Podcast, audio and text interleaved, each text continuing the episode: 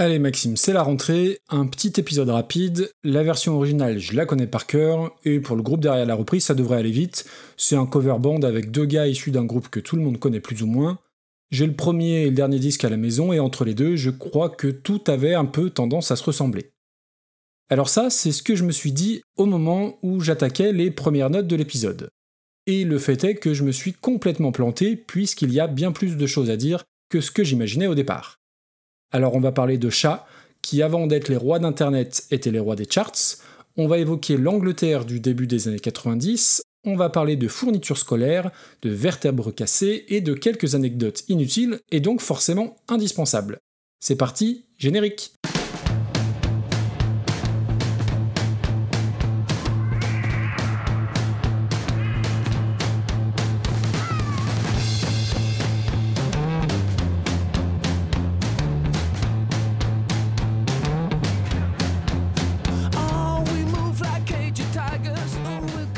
Bienvenue dans Recoversion, le podcast des meilleures reprises. Alors c'est la rentrée pour le podcast, c'est sans doute la rentrée pour certains et certaines d'entre vous aussi, et on va donc attaquer ensemble la déjà sixième saison de Recoversion. Alors avant d'aller plus loin, la petite page de réclame habituelle, les avis et commentaires sur Apple Podcast et Podcast Addict sont toujours aussi importants, voire plus en début de saison, pour entretenir la motivation sur une saison qui s'annonce bien chargée. Alors chaque année en septembre, je suis toujours un peu surpris d'être encore là, avec une régularité assez constante, et cette fois-ci après un été où au niveau podcast, eh ben j'ai absolument rien foutu, si ce n'est préparer ce 108e épisode. Et comme je vous le disais tout à l'heure, ça m'a pris déjà un temps certain. Alors ce qui nous attend dans cette nouvelle saison? Eh bien j'ai pas mal d'idées, il y aura des hors-séries, il y aura des bonnes reprises évidemment, des moins bonnes, et comme toute saison de reconversion qui se respecte, on aura des chanteurs morts, des chanteurs dépressifs, voire sans doute les deux à la fois. On va tâcher de varier les styles, et surtout, comme tout début de nouvelle saison, vous l'avez entendu, il y a un nouveau générique. Cet épisode sera donc, comme chaque début de saison ou presque, consacré au générique en évoquant le groupe qui l'interprète, et bien sûr au groupe derrière la version originale, un des classiques du RMU, le Reconversion Music Universe. Donc c'est parti, on s'écoute l'original.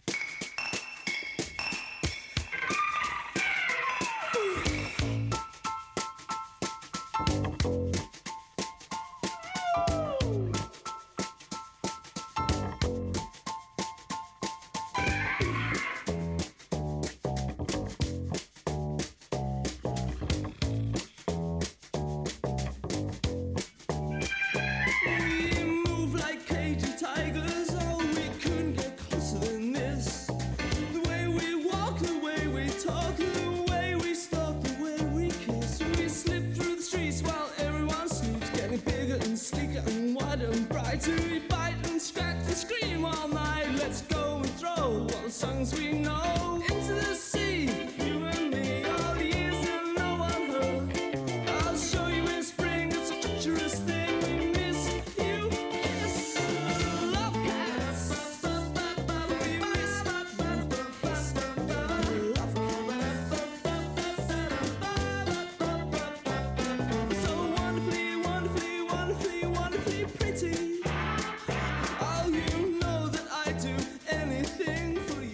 The Love Cats, oui, encore une chanson de The Cure, mais cette fois-ci, contrairement à Just Like Heaven ou The Love Song dans des épisodes précédents, eh ben c'est une chanson que j'aime pas beaucoup ou très peu.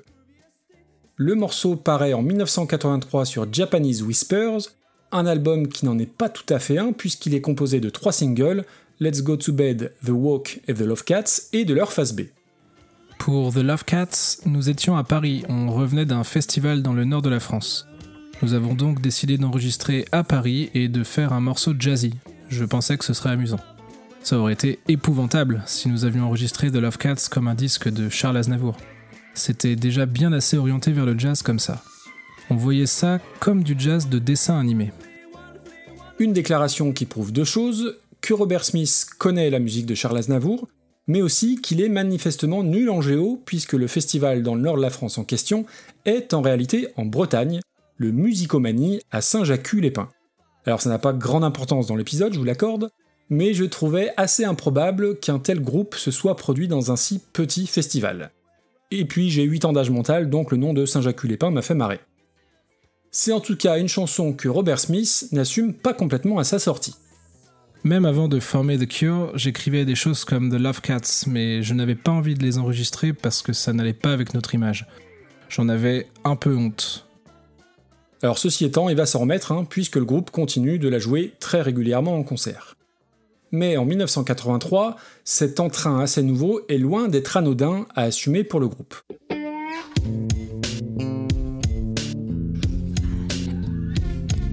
The Cure est alors clairement un virage dans sa carrière, puisqu'un an avant, c'est Pornographie, mon album préféré, et qui va constituer la quintessence de la noirceur glauque et des abusés du groupe.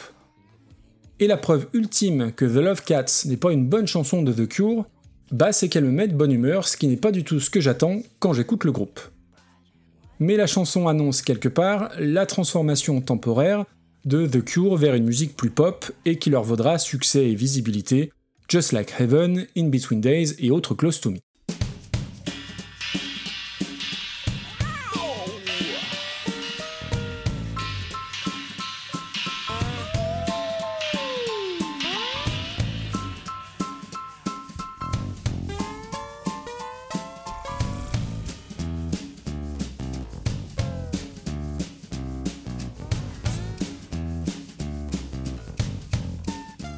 Contrebasse féline et tout en rondeur, jeu de batterie au ballet, miaulement, allitération dans les paroles, c'est une chanson à l'espièglerie certaine qui aurait fait une parfaite BO des Aristochats dont Robert Smith s'est en partie inspiré pour la composer. Même si rien de tout ça ne semblait sérieux au départ. The Love Cats est loin d'être ma chanson préférée. Composée ivre, vidéo filmée ivre, promotion rendue ivre. C'était juste une vaste blague. Une blague qui va cartonner puisque ce sera le premier single du groupe à rentrer dans le top 10 au Royaume-Uni. Une ironie cynique assez savoureuse, surtout quand on connaît l'humour et le second degré perpétuel de Robert Smith.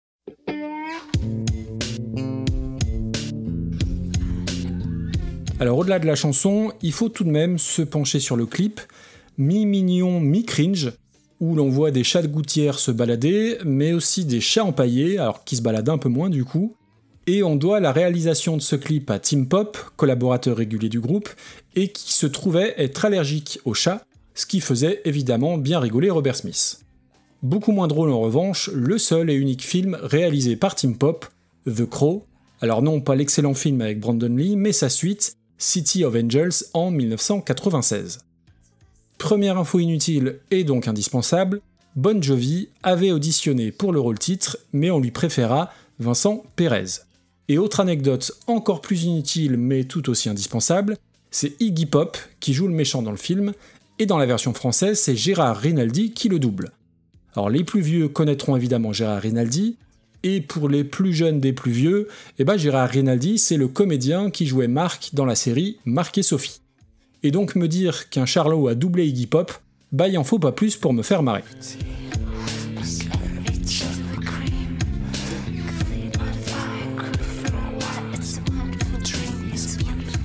On en a fini avec la version originale. Sachez que Love Cats, c'est aussi le nom d'un cover band de The Cure totalement oubliable, et que si The Love Cats n'est pas la chanson la plus représentative du groupe, elle a été reprise très officiellement plus d'une cinquantaine de fois par des artistes méconnus, mais aussi par Tricky, qu'on a entendu en tapis sonore jusque-là, par Okego, ainsi que par le groupe qui nous intéresse aujourd'hui. Et là, eh ben, je suis bien emmerdé, puisque d'habitude, c'est le moment où je vous diffuse un morceau original du groupe derrière la reprise, sauf que là, bah, il en existe pas, puisqu'on a affaire à un cover band. Alors oui, mais pas n'importe quel cover band, puisqu'il s'agit, attention, suivez bien, d'un side project de deux membres d'un des groupes les plus intéressants de la Britpop. Alors c'est évidemment ni Oasis ni Blur, c'est encore moins The Verve, Suede, Pulp, ni Ocean Color Scene dont il faudra que je vous parle un jour. Je vais donc vous diffuser un extrait de quelques petites secondes, et ça devrait suffire à ce que vous reconnaissiez. Vous aurez très certainement reconnu All Right de Supergrass, bien sûr, avec notamment Gaz Coombs au chant et à la guitare, et le batteur Danny Goffey, qui iront former en 2010 le cover band qui nous intéresse, The Hot Rats. Alors c'est l'occasion de faire une dédicace à un fidèle auditeur du podcast qui m'avait parlé des Hot Rats alors que j'ignorais leur existence, donc un grand merci à toi Franz pour cette super découverte. Alors les Hot Rats n'ont sorti qu'un seul album en 2010, composé uniquement donc de reprises, et c'est un groupe qui est évidemment moins connu que Supergrass. Mais comme Supergrass, bah c'est quand même un super groupe, on va s'attarder sur eux et se remettre un petit coup d'Alright parce que c'est quand même un morceau qui donne, comme dirait Alain Juppé, la super pêche.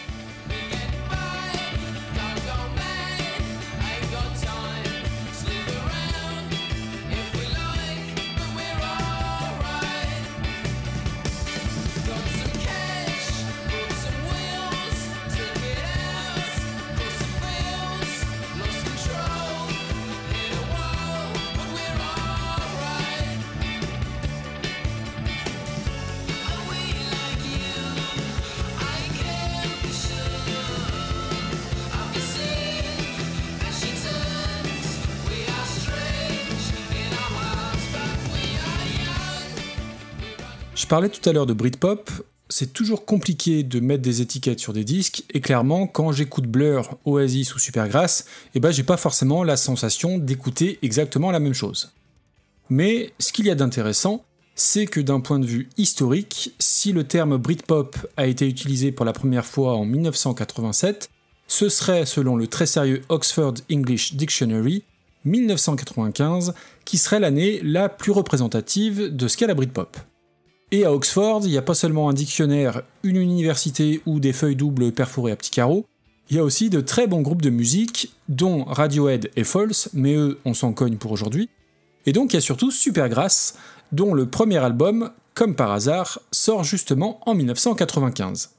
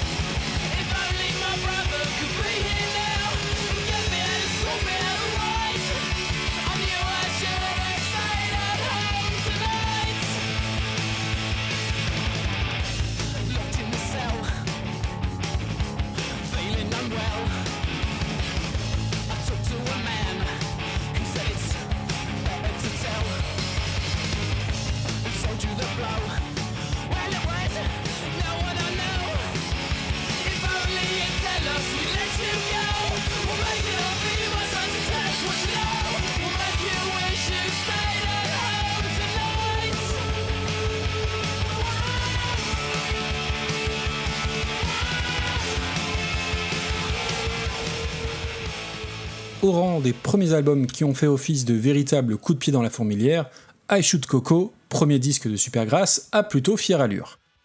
Les Anglais ont à peine 20 piges et leur rock brut, direct, énergique qui va à 100 à l'heure est une vraie bouffée d'air frais. Ça joue vite, ça joue fort, ça se pose pas de questions, et le tout avec une attitude de sale gosse, comme les frangins Gallagher, mais avec une différence énorme. Là où ça passe pour de l'arrogance hautaine et un peu méprisante pour Oasis, avec la bande à Gascombs, leader de Supergrass, on a affaire à Tsalgos espiègle, mais pas méchant pour un sou. Et si bien des groupes ont galéré de petits clubs en petites galères pendant des années, une fois n'est pas coutume, et bah c'est pas du tout le cas de Supergrass. 1993, le groupe se forme, d'abord sous le nom de Theodore Supergrass, puis rapidement Supergrass. Premier concert à Oxford en 1994, et enregistrement dans la foulée d'un single sur un label indépendant. Ce single, c'est Cocked by the Fuzz, que vous venez d'entendre, et qui raconte l'arrestation du chanteur pour détention de cannabis, et qui va être le déclencheur de leur carrière, puisque ce morceau, au relent punk très Sex Pistol finalement, va tomber dans les mains et dans les oreilles de John Peel, mythique DJ et animateur radio anglais, qui va diffuser le morceau sur les ondes de la BBC One. Cette visibilité soudaine attire l'œil de Parlophone, très gros label, qui sort le single à l'automne 94, puis le premier album en mai 95. La sortie de I Shoot Coco est alors un carton, 500 000 ventes en Angleterre et plus d'un million dans le monde. C'est bien simple, Parlophone n'avait pas connu un tel succès pour un premier album depuis Please Please Me des Beatles, rien que ça. I Shoot Coco a aujourd'hui presque 30 piges et c'est toujours très chouette à réécouter, bien au-delà des singles évoqués. Alors moi j'ai juste un tout petit souci avec le premier morceau, I'd Like to Know, qui me fait étrangement penser à la musique de Génial Mes parents divorcent, film un peu discutable mais qui a pas mal bercé ma jeunesse. Et il est tout à fait possible hein, qu'il n'y ait que mon vieux cerveau qui fasse cette association douteuse.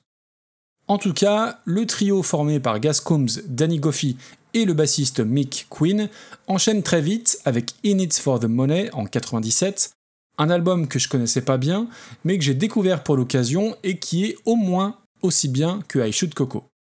Et je suis pas loin de penser que ma théorie fumeuse du premier album découvert ne tient pas, en ce qui me concerne, pour Supergrass.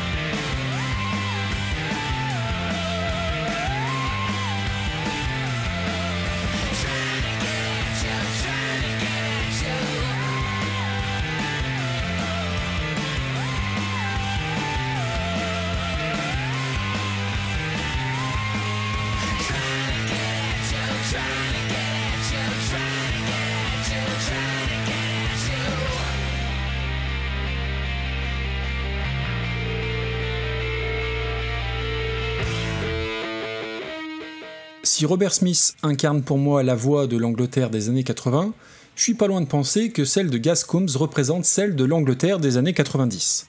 C'est typiquement la voix parfaitement reconnaissable, sans être pour autant clivante, et en 5 secondes, on sait que c'est une voix britannique. C'est vraiment la marque de fabrique de Supergrass. Moins élitiste que Blur, moins tête à claque qu'Oasis, les Supergrass ont pendu une perte classique qui n'ont rien à envier aux très gros de la Britpop, je vous ai diffusé Richard 3, issu d'Init for the Money, mais il y a plein d'autres super titres sur l'album. Et surtout, ils ne tombent pas dans le piège de faire une ressucée de I Shoot Coco. Ils y intègrent quelques cuivres, sur Tonight notamment. Certains morceaux sont aussi plus posés, et vraiment, je vous le conseille au moins autant que le premier album. Et ce qui va faire, je trouve, leur singularité, c'est que la plupart de leurs chansons sont hyper enjouées, énergiques et globalement très positives, que ce soit dans les mélodies ou dans les textes. Et ça, c'est pas forcément si commun dans la Britpop. Il y a une espèce de second degré et d'humour constant qui est très palpable, et Dieu sait que c'est compliqué à faire dans le rock. Pour m'être écouté la quasi-totalité de leur discographie pour les besoins du podcast, je peux vous garantir que ma santé mentale est en cela bien différente par rapport à l'an dernier et ma spéciale Mark Lanegan. Écouter Supergrass, c'est vraiment l'assurance de passer tout simplement un vrai bon moment.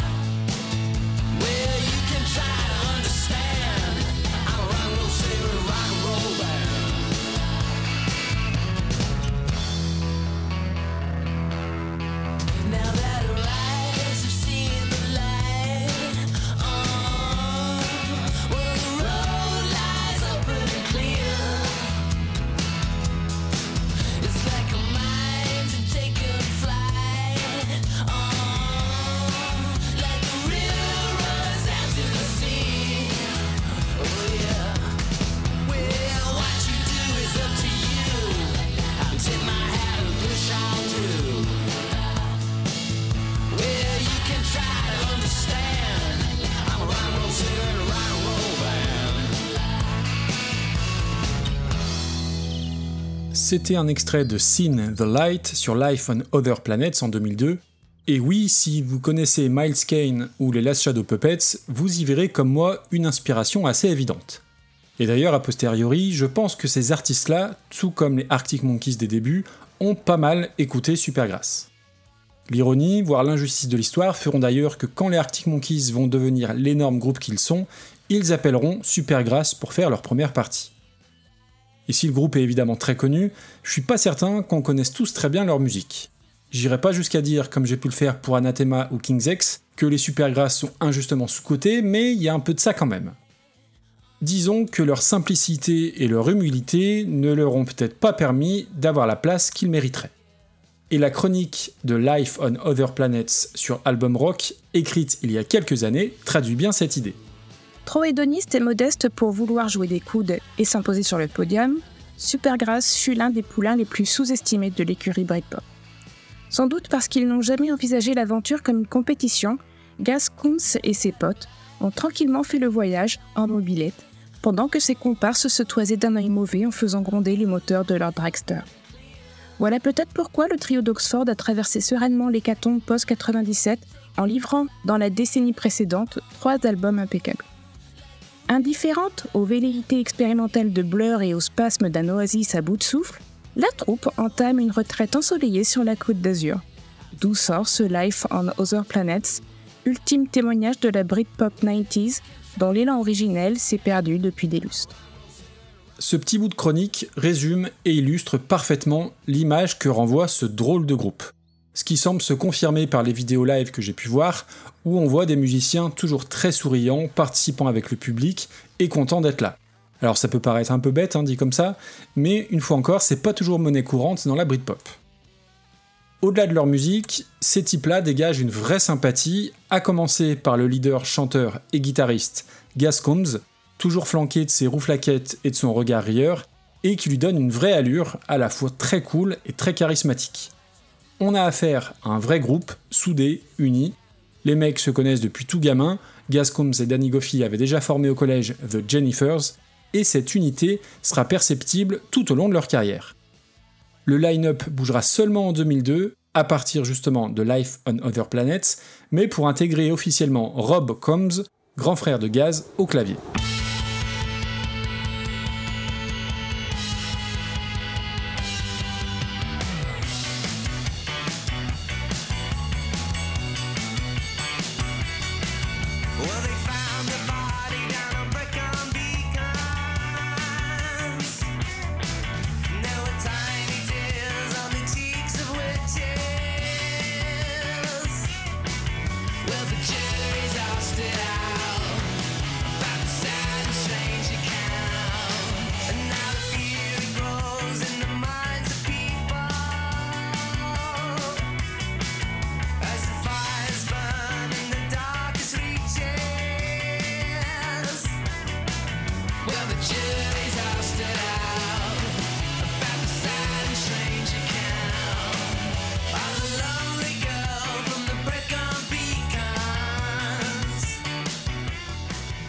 Sans les super grasses, peut-être pas d'Arctic Monkeys, pas de Kaiser Chiefs, ni de toute cette flopée de groupes britanniques. J'y ai même entendu parfois du The Choral, autre super groupe dont il faudra que je vous parle un jour.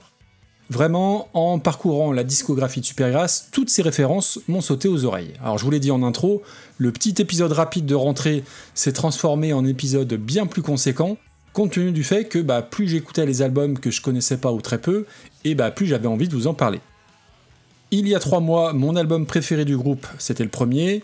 Il y a trois semaines, c'était le deuxième. Et désormais, bah, je pense que c'est Life on Other Planets, le quatrième, dont vous venez d'entendre un extrait du fun et très sautillant Break On Beacons. Et Supergrass, c'est bien plus en fait qu'un groupe de Britpop, et encore davantage depuis le deuxième album. Pour ce qui est des membres du groupe, pas d'histoire de dépression, de drogue, d'overdose, de trucs du genre, mais quand même, une spécificité en ce qui concerne le bassiste Mick Quinn, le somnambulisme dont il souffre.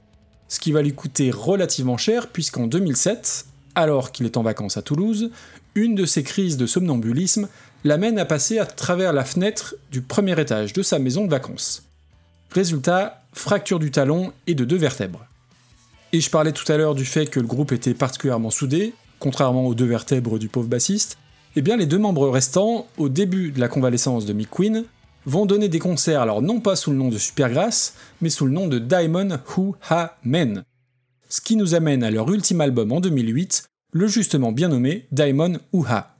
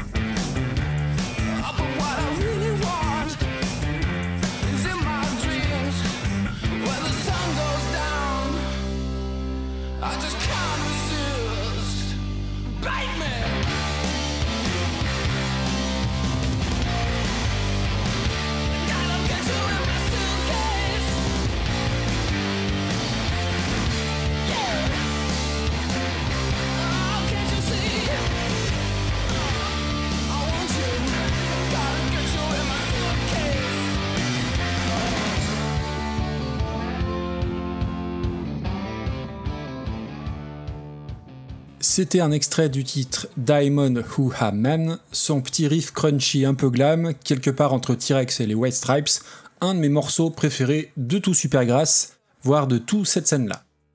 Et comme sur tous les autres albums du groupe, il y a plein de très chouettes chansons. Supergrass, c'est finalement assez compliqué à classer sur l'échiquier du rock anglais. Il n'y a pas un seul album qui soit ni révolutionnaire ni un chef-d'œuvre absolu intemporel, mais il n'y a pas de mauvais disques non plus, et surtout, à aucun moment ils nous survendent leur musique. Supergrass, c'est un groupe qui n'a pas d'autre prétention que juste faire de la musique, simplement, avec toute l'humilité et la sincérité qui les caractérisent. Même leur séparation est classe. On est alors en 2010, ils travaillent sur leur septième album, avec un nom déjà choisi, Release the Drones, avec une musique qui serait influencée par le krautrock ou le drone, des styles donc assez éloignés de la Britpop des débuts. Et comme tous ne se retrouvent pas dans cette orientation, les musiciens se mettent d'accord pour se séparer, ne pas sortir le disque et vont entamer une mini tournée d'adieu. C'est quand même autre chose que d'autres groupes qui finissent en se mettant sur la tronche pendant un festival, en se foutant au passage ouvertement des gens qui avaient mis un gros billet pour les voir. La tournée d'adieu de Supergrass se terminera en France, à la Cigale, le 11 juin 2010. Ce qui confirme leur lien assez étroit avec notre pays, entre cette ultime date à Paris, l'accident de somnambulisme à Toulouse et un de leurs albums qui s'appelle Road to Rouen.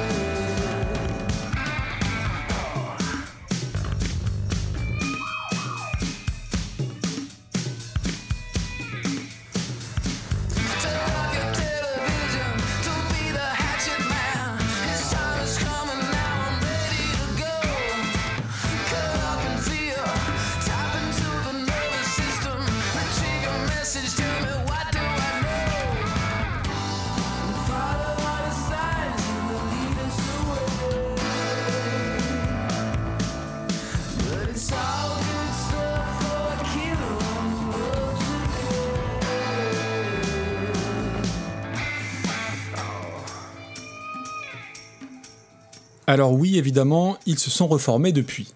Mais temporairement, et avant tout pour donner des concerts et non pas pour faire de nouveaux morceaux.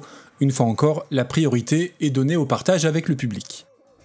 Une mini-tournée européenne a donc été mise en place en 2019, qui devait enchaîner avec les États-Unis et l'Australie, mais le Covid, tout ça, vous connaissez l'histoire.